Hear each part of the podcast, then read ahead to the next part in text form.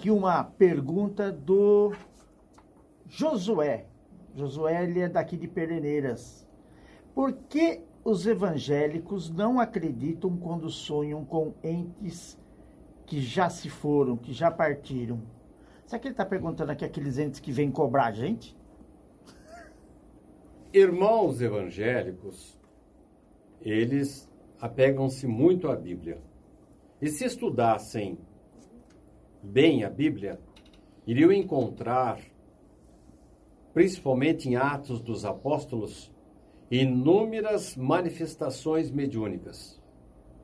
Eu me lembro de quando Maria esteve numa dessas reuniões, ela participou de um momento em que é, surgiram vozes, manifestações, é, efeitos físicos, mostrando o quanto que na Bíblia nós temos manifestações mediúnicas.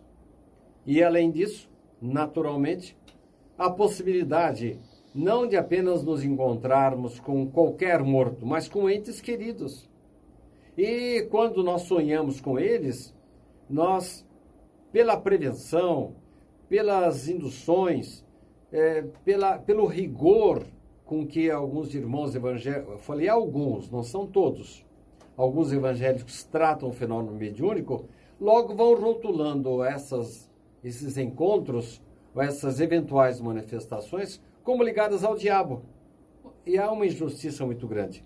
Às vezes trata-se de um irmão, de um parente, de um avô, um pai que desencarnou, está indo atrás dessa criatura, buscando apoio, afeto, e ele é considerado como se fosse o diabo. Então, é um ranço, é assim um, uma, uma, uma tomada de posição, repito, não de todos os evangélicos, mas de alguns, achando que toda e qualquer manifestação, ou em sonho, ou através da mediunidade, que o indivíduo, porque morreu, virou diabo. Quando, na verdade, sabemos que os nossos entes queridos não estão em locais estanques.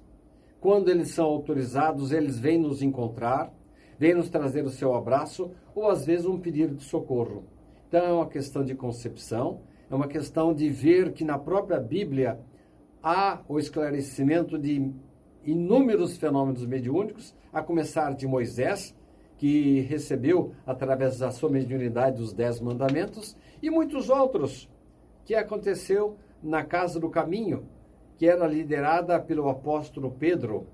Veja, principalmente nos Atos dos Apóstolos, quantas manifestações temos ali.